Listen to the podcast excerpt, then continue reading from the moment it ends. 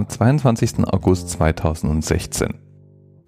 Da ging es im Anna-Zelt um das Ereignis, das Frauen in den Marathon gebracht hat. Catherine Switzer war nämlich unerlaubterweise als Frau im Boston Marathon mitgelaufen und es gab einen Eklat. Ja, wenn du das mal nachhören willst, Folge 261. 26 Folgen später, Folge 287. Ausgestrahlt am 27. September 2016 ging es wieder um den Marathon. Nämlich um den Marathon of Hope, den Terry Fox gelaufen war. Der hatte nämlich Krebs und eine Beinamputation hinter sich und wollte mit seinem Dauerlauf einmal quer durch Kanada darauf aufmerksam machen, dass man sich von so etwas nicht unterkriegen lassen musste. Und er wollte Geld sammeln für die Krebsforschung. 24 Millionen Dollar kamen damals zusammen.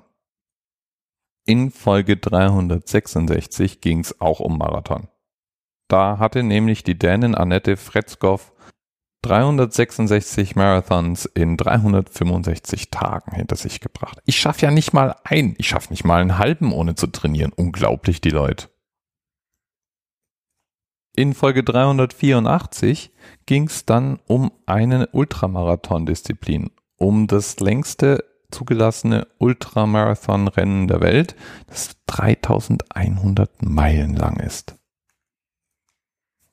Es ging also schon einige Male ums Laufen im Anna-Zelt und irgendwie habe ich das Gefühl, da werden wir nochmal drauf zurückkommen. Das wird es noch öfter geben. Die heutige Folge jedenfalls, Folge 401, ist jetzt inzwischen die fünfte Anerzählt-Folge, in der wir über Marathon-Irrsinn sprechen. Und irgendwie scheint es auch so zu sein, dass man mit Laufen irgendwie Geld sammeln kann. Zumindest wenn man für einen guten Zweck läuft. Ich meine, mir hat jetzt bei meiner 5 Kilometer Runde um den Main noch nie jemand Geld gegeben, aber vielleicht müsste ich das einfach nur anders einpacken. Die heutige Folge jedenfalls, die geht um einen Gentleman namens Ben Smith und vorgeschlagen hat das Thema der Z-Mahlzeit mal wieder, weil nämlich Ben Smith 401 Marathon in 401 Tagen gelaufen ist.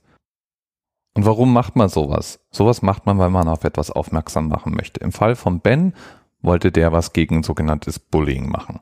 Also Mobbing. Und das kam aus seiner eigenen Geschichte. Sein Vater, der war nämlich US-Soldat und in Deutschland stationiert. Um seinem Kind zu ersparen, Deutsch lernen zu müssen, hat er Ben in England auf eine Schule geschickt.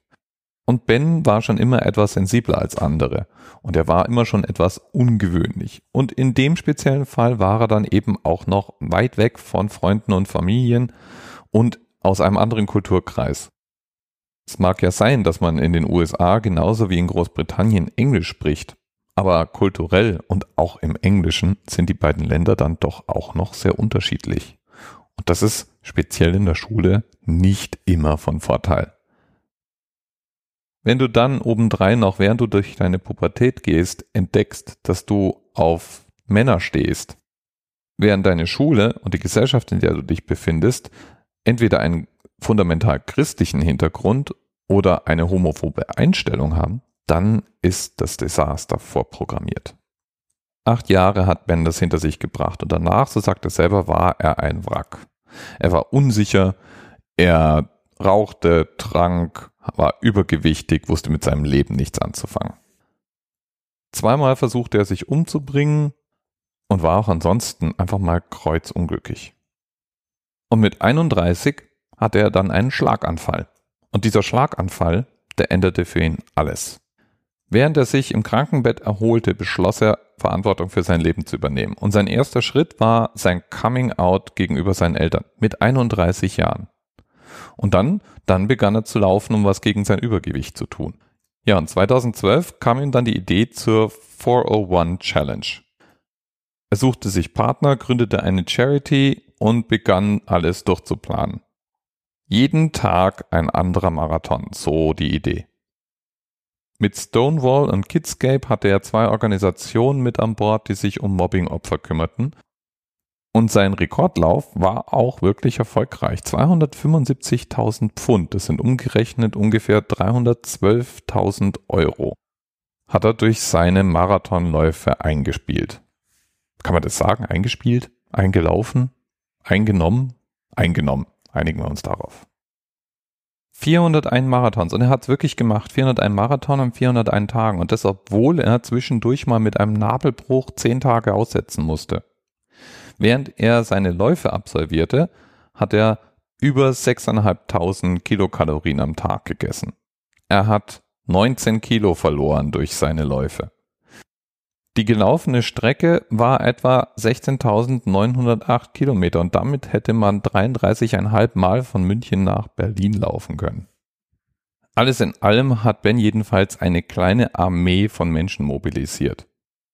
309 verschiedene Orte hat er angesteuert und dabei hat er fast 8000 Mitläufer abschnittsweise dabei gehabt. Ungefähr 250 Laufclubs haben die Streckenplanung übernommen und um die 300 Therapeuten waren mit dabei und haben an ungefähr 100 Schulen Angebote für Mobbingopfer gebaut. Alles in allem jedenfalls eine schöne Aktion. Und Ben Smith legt Wert darauf festzustellen, dass er nicht gegen Mobbing protestieren wollte, sondern er möchte zeigen, dass egal was man durchgemacht hat, jederzeit die Möglichkeit besteht, die schlimmen Erlebnisse in etwas Positives zu verwandeln. Bis bald.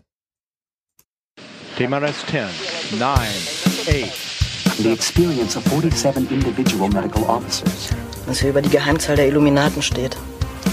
Und die 23. Und die 5. Wieso die 5? Die 5 ist die Quersumme von der 23.